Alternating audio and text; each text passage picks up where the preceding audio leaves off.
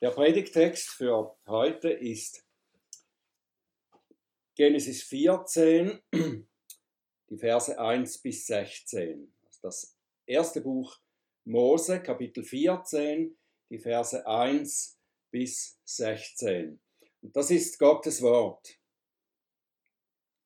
Und es geschah in den Tagen Amraphels, des Königs von Sinear, Ariochs, des Königs von Elasar, Kedor Laomers, des Königs von Elam, und Tidals, des Königs von Goyim, dass sie Krieg führten mit Bera, dem König von Sodom, und mit Birscha, dem König von Gomorra, Shineab, dem König von Adama, und Shemeber, dem König von Zeboim, und mit dem König von Bela, das ist Zoar. All diese verbündeten sich und kamen in das Tal Sidim, das ist das Salzmeer. Zwölf Jahre hatten sie Kedor Laomer gedient, und im dreizehnten Jahr empörten sie sich. Und im vierzehnten Jahr kamen Kedor Laomer und die Könige, die mit ihm waren, und schlugen die Rephaim bei Asteroth Karnaim und die Susim bei Ham und die Emim in der Ebene von Kiriataim und die, Hero, die Horiter auf ihrem Gebirge Seir bis El Paran, das an der Wüste liegt. Und sie kehrten um und kamen nach En Mishpat, das ist Kadesh, und sie schlugen das ganze Gebiet der Amalekiter und auch die Amoriter, die in Hazeson Tamar wohnten.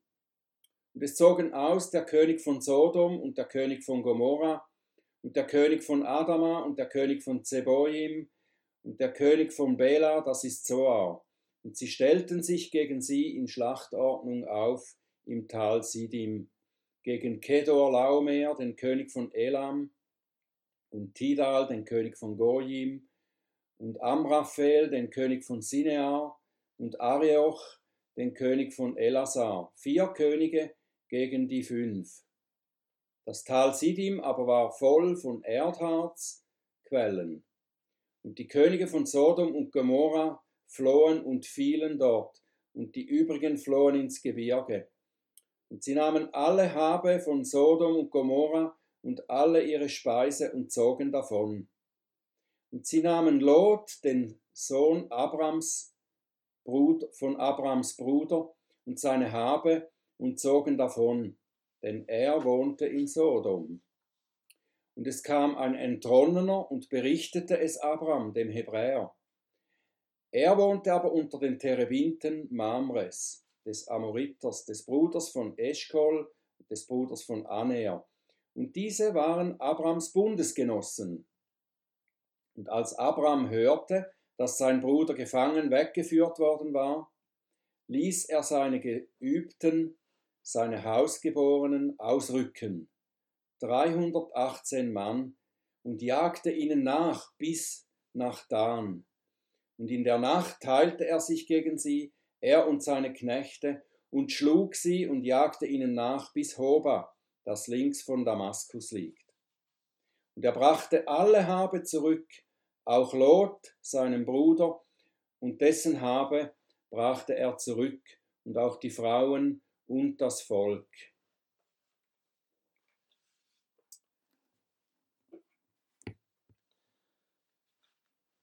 Lieber Vater im Himmel, wir danken dir für dein gutes Wort, das du uns gibst.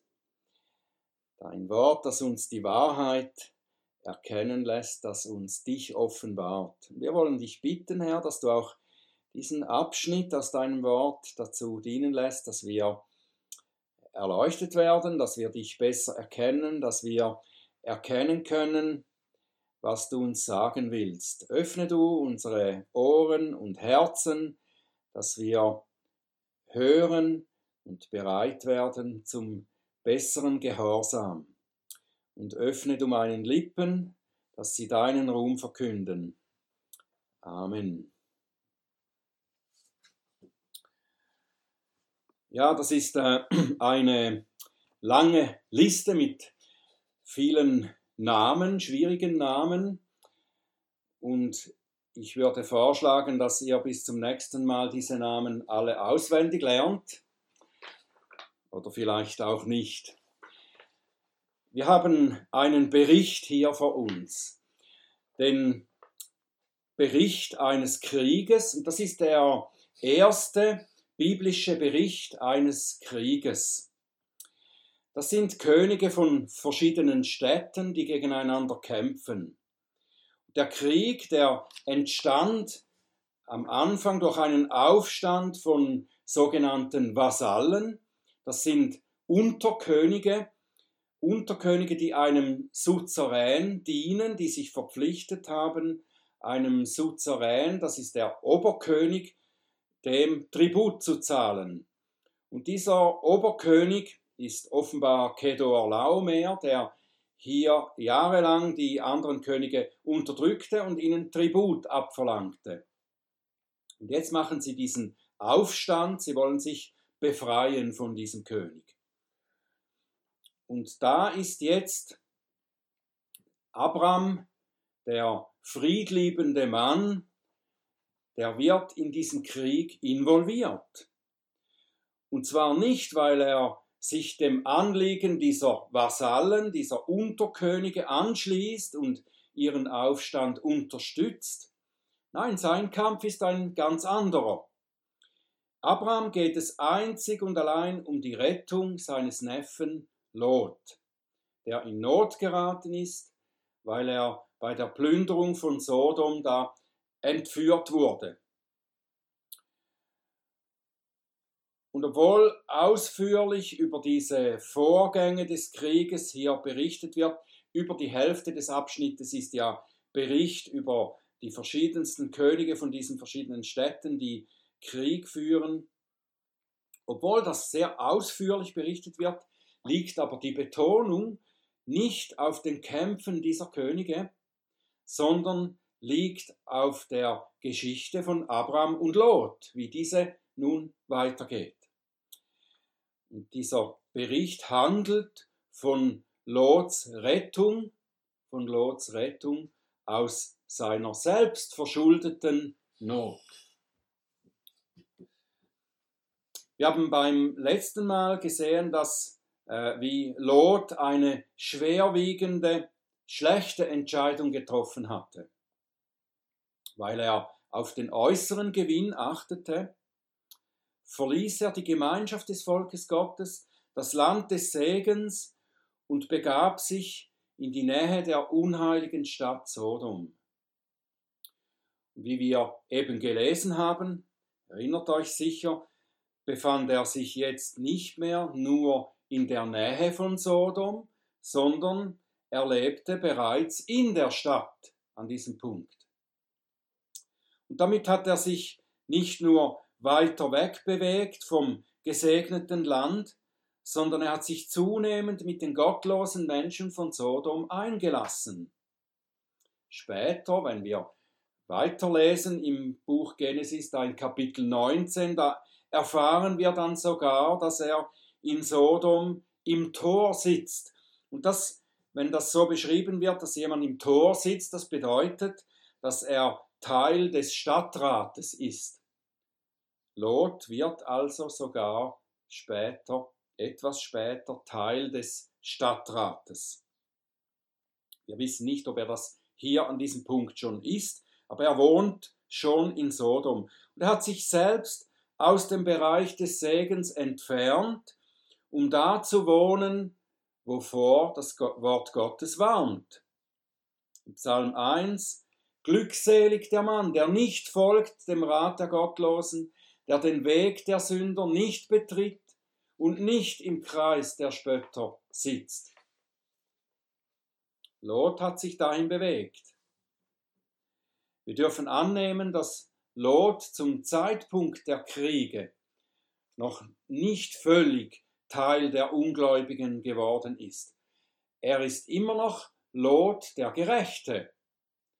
Lot der Gerechte, der durch die Werke der Gottlosen seine Seele quälte, wie Petrus das beschreibt in seinem zweiten Brief, Kapitel 2. Lot der Gerechte, der seine Seele quält, in dieser Gemeinschaft, Gegenwart der Ungerechten, der Gottlosen. Er beteiligte sich auch nicht an diesem ungerechten Krieg, sondern er bleibt in der Stadt. Aber er ist einen Kompromiss eingegangen, indem er sein Leben mit den Gottlosen teilt. Und dadurch wird er auch ihr Schicksal teilen. Er wird zusammen mit ihnen verschleppt. Er wird in ihre Kämpfe involviert, wahrscheinlich ohne es zu wollen.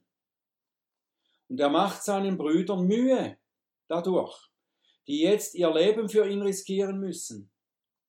Er zieht die Gemeinschaft der Heiligen mit in seine elende Situation hinein, durch sein Verhalten, durch sein kompromisshaftes Verhalten. Und das ist eine üble Sache. Die Gläubige, die sich vom Weg des Volkes Gottes wegbewegen, oft nicht beachten.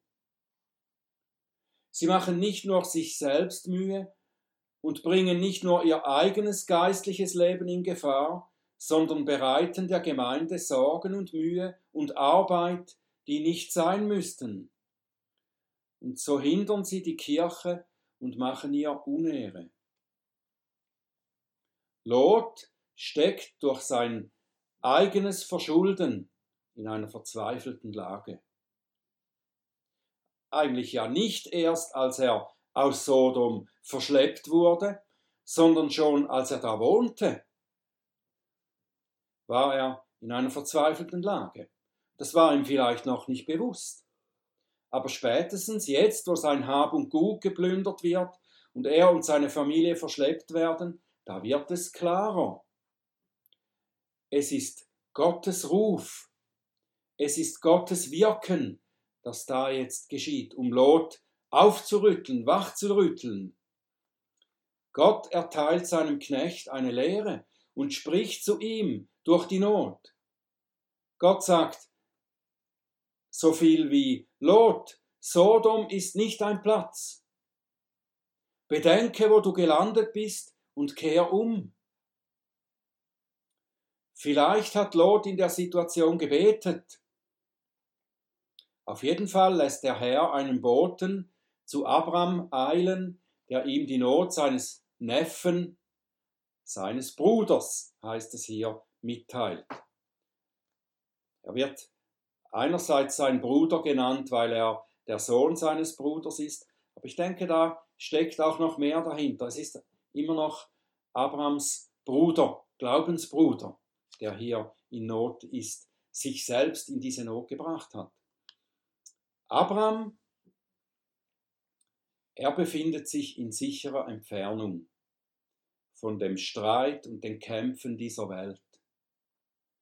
Er war ja, als Lot seine unheilvolle Entscheidung getroffen hatte, war er im Land des Segens geblieben, an dem Ort, den der Herr ihm zugewiesen hatte.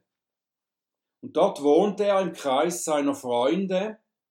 Im Text heißt es, dass Mamre, Eschkol und Aner dass das seine Bundesgenossen waren. Das ist eine bedeutungsvolle Aussage. Sie betont, dass Abraham im Gegensatz zu Lot, der inmitten der Gottlosen wohnte, dass Abraham in Gemeinschaft mit denen lebte, die im Bund Gottes stehen. Abraham wohnte auch fern von den friedlosen und kriegerischen Könige und Völker. Mit ihnen hatte er nichts gemeinsam und er mischte sich nicht in die Angelegenheiten der Welt ein.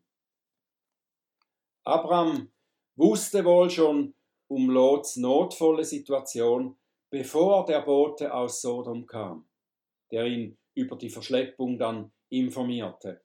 Ich bin sicher, dass Abraham für Lot und für sein Heil betete. Wir können ja dann später in Kapitel 18 auch darüber lesen, als der Herr ankündigte, äh, er Abraham ankündigte, dass er Sodom zerstören will, da wollte Abraham ihn davon abhalten. Und er sagte, willst du denn die Stadt auch zerstören, wenn es noch Gerechte in ihr gibt? Ich bin sicher, dass Abraham dabei an Lot dachte, dass er so eigentlich für Lot betete. Abrahams Gebete werden erhört auf die Weise, wie Gott oft Gebete erhört. Er nimmt Abraham mit hinein und beteiligt ihn an der Erfüllung seiner Gebete. Abraham betet nicht nur für Lot, sondern er ist auch bereit zu handeln, wenn sich die Notwendigkeit oder Gelegenheit ergibt. Als Abraham von Lots Situation erfährt, da bietet er sofort alle Mittel auf, jeden Mann, den er zur Verfügung hat, um zu seiner Rettung zu eilen.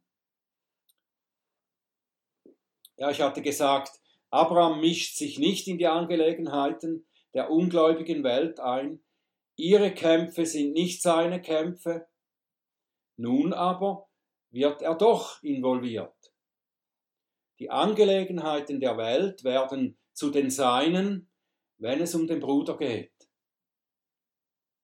Abraham, der zuvor lieber auf das bessere Land verzichtete, auf seine Vorteile verzichtete, lieber als zu streiten, ist jetzt doch bereit, zu den Waffen zu greifen und zu kämpfen.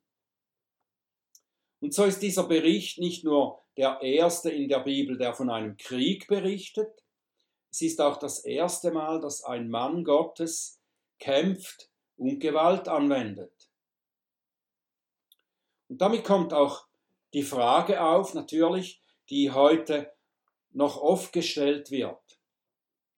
Darf ein gläubiger Mensch überhaupt Gewalt anwenden? Darf ein gläubiger Mensch an Kriegen teilnehmen?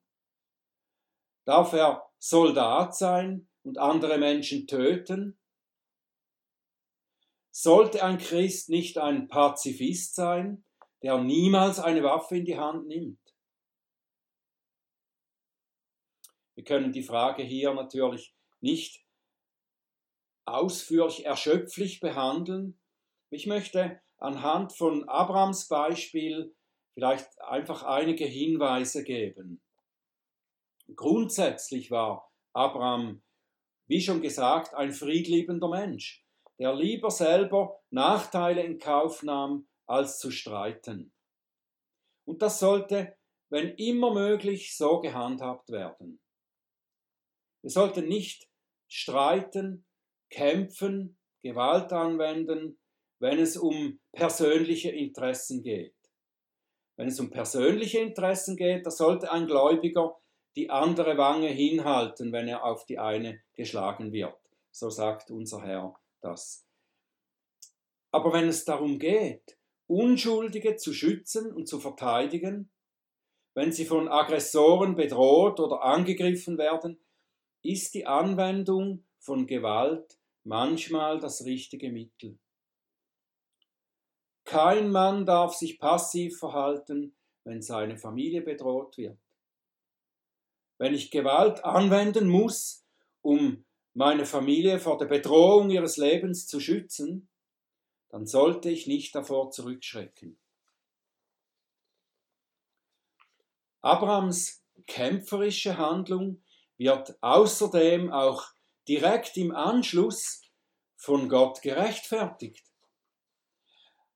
Als er Lot und mit ihm den König von Sodom und auch andere mit Waffengewalt gerettet hatte, da kam ihm ja der Priesterkönig Melchisedek entgegen und er segnete ihn. Und Melchisedek sagte, das ist in Vers 19 in diesem Kapitel, da sagt er, gesegnet sei Abraham von Gott dem Höchsten, der Himmel und Erde geschaffen hat. Und gesegnet oder gepriesen sei Gott der Höchste, der deine Bedränger in deine Hand ausgeliefert hat. Das ist eine Bestätigung, eine Rechtfertigung von Abrahams Kampfhandlung in dieser Situation. Wir müssen aber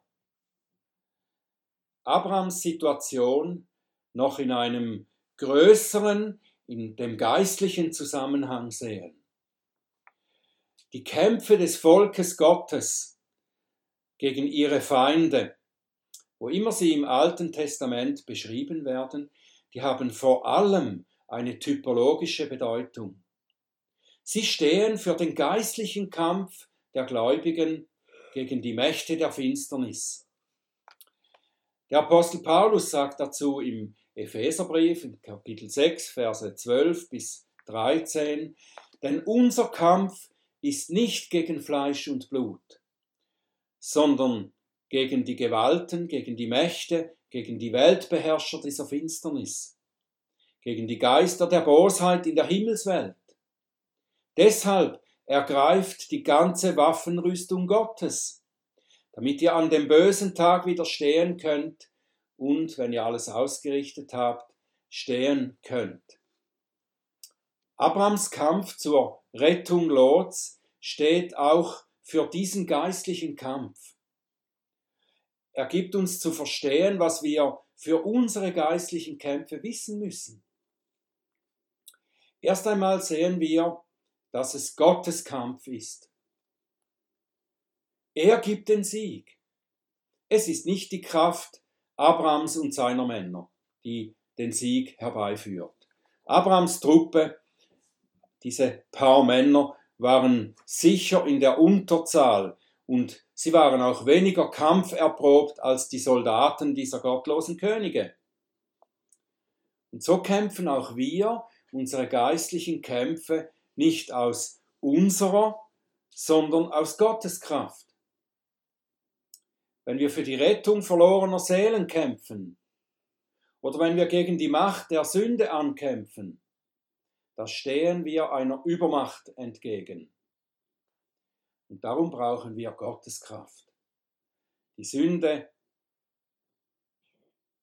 können wir nicht aus unserer Kraft überwinden. Gottes Kraft, die er uns in seiner Waffenrüstung zur Verfügung stellt, ist notwendig. Nur dann können wir siegreich sein, die Sünde überwinden und verlorene Seelen retten. Und dabei müssen wir auch festhalten, dass die wirksamste Waffe dabei das Gebet ist. Nachdem Paulus die geistliche Waffenrüstung erklärt hat, beschrieben hat, fasst er zusammen. Epheser 6, Vers 18. Mit allem Gebet und Flehen betet zu jeder Zeit im Geist. Und wachet hierzu in allem Anhalten und Flehen für alle Heiligen. Abraham greift auch nur in dieser Situation mit Gewalt ein. Durch das Gebet hat er vorher schon eingegriffen, jetzt noch mit Gewalt, aber das tut er nur in dieser Situation.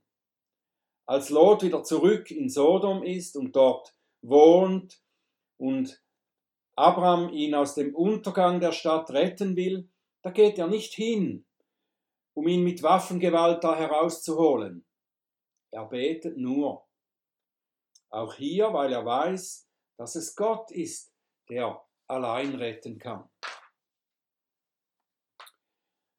Und da gibt es noch eine wunderbare Nebenwirkung bei Abrams Befreiungsschlag. Und das ist eine weitere geistliche Lektion, denke ich. Zusammen mit Lot werden weitere Leute gerettet. Der König von Sodom und das Volk da. Abrams Rettungsaktion für Lot hilft auch anderen Leuten, die von dem Krieg dieser Könige betroffen sind. Und das mag darauf hindeuten, dass die Rettung von Gläubigen überfließen kann zu Nichtchristen. Es gibt ein Beispiel im Neuen Testament, Testament, da ist eine heidnische Frau und die bat den Herrn Jesus, dass er ihre Tochter von einem Dämon befreien soll. Und der Herr stellte sich, als wollte er nicht helfen, er sagt, ich bin nur für die Kinder des Volkes Israel gekommen und er antwortet ihr, es ist nicht gut, das Brot der Kinder zu nehmen und es den Hunden hinzuwerfen. Und die Frau, die Syrophönizierin, diese Heidin, die antwortet ihm, ja, Herr, aber die Hunde essen doch auch unter dem Tisch von den Krumen der Kinder. Das, die, äh, das ist etwas von der Rettung, die überfließt zu den Außenstehenden. Und als der Herr das hörte, lobte er ihren Glauben und er heilte ihre Tochter. Das Licht des rettenden Evangeliums leuchtet über die Gemeinde hinaus, so dass auch das Leben der noch Nichtgläubigen erhellt wird. Matthäus 15, Vers 16 sagt der Herr, so soll euer Licht leuchten vor den Menschen, damit sie eure guten Werke sehen und euren Vater, der in den Himmeln ist, verherrlichen. Damit kommen wir nochmals zu der geistlichen Bedeutung dieser ganzen Geschichte. Die Geschichte von Abrams Eingreifen und der Rettung von Lot ist unsere Geschichte. Abraham gleicht dem Herrn Jesus Christus. Wie Abraham sein gesegnetes Land, das Haus Gottes verlässt und in den Kampf zieht, um seinen Bruder Lot zu retten, so hat der Herr Jesus, der im Neuen Testament auch unser Bruder genannt wird, hat er auch gehandelt. Er sah unsere Not, in die wir durch eigenes Verschulden geraten sind, durch unsere Sünde und unseren Ungehorsam gegen Gott, sind wir in Not geraten und gewesen. Und der Herr Jesus sah das und er blieb nicht in seiner himmlischen Herrlichkeit und überließ uns nicht unserem verdienten Schicksal, sondern er kam herab in unsere Welt, um uns zu retten. Manche von uns sind vielleicht wie Lot in der Nähe oder gar in der Familie von einem Abraham gestartet. Und sie sind abgebogen auf eigene Wege. So wie Lot haben wir das Leben in der Welt in den äußeren Annehmlichkeiten gesucht. Wir kümmerten uns nicht um das himmlische Kanaan oder nicht mehr und lebten fern von seinem Reich. Aber Christus, der uns einmal in sein Reich rettete, wird uns immer wieder nachgehen. Wie Abraham für Lot betete, steht der Herr vor dem himmlischen Thron für uns ein. Und er geht seinen verlorenen Schafen nach. Er lässt uns manchmal unseren selbstgewählten Weg ziehen, er lässt uns nach Sodom in die Welt gehen und die Früchte unserer Torheit ernten. Er sendet vielleicht auch hier und da Gerichte, wie er die Kriege geschehen ließ, damit Abraham, damit Lot davon betroffen ist und verschleppt wird. Er lässt uns unter den Folgen unserer falschen Wahl leiden damit wir aufwachen und seine Hilfe suchen. Und er ruft uns zu durch sein Wort. Psalm 50, Vers 15. Rufe mich an am Tag der Not, und ich will dich erretten, und du sollst mich verherrlichen. Unsere Gebete um Hilfe sind dann wie der Bote, der zu Abraham rannte und ihm die Not seines Bruders zutrug. Der Herr wird wie Abraham ausziehen und für uns kämpfen und uns befreien. Und dafür sollen wir ihn verherrlichen. Nicht nur durch unseren Lobpreis, sondern auch durch ein verändertes Leben. Hier sollten wir uns aber auch durch das schlechte Beispiel von Lots weiterem Leben warnen lassen. Er kehrte nach seiner Rettung wieder zurück nach Sodom und lebte dort. Sein Leben wurde noch schlimmer und noch mehr geprägt von der Kultur dieser bösen Stadt. Seine Rettung hat ihn nicht zur vollen Umkehr gebracht.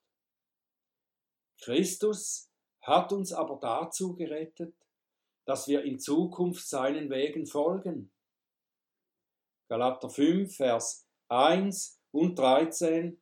Für die Freiheit hat Christus uns frei gemacht. Steht nun fest und lasst uns nicht wieder durch ein Joch der Sklaverei belasten. Denn ihr seid zur Freiheit berufen, Brüder. Nur gebraucht nicht die Freiheit als Anlass für das Fleisch, sondern dient einander durch die Liebe.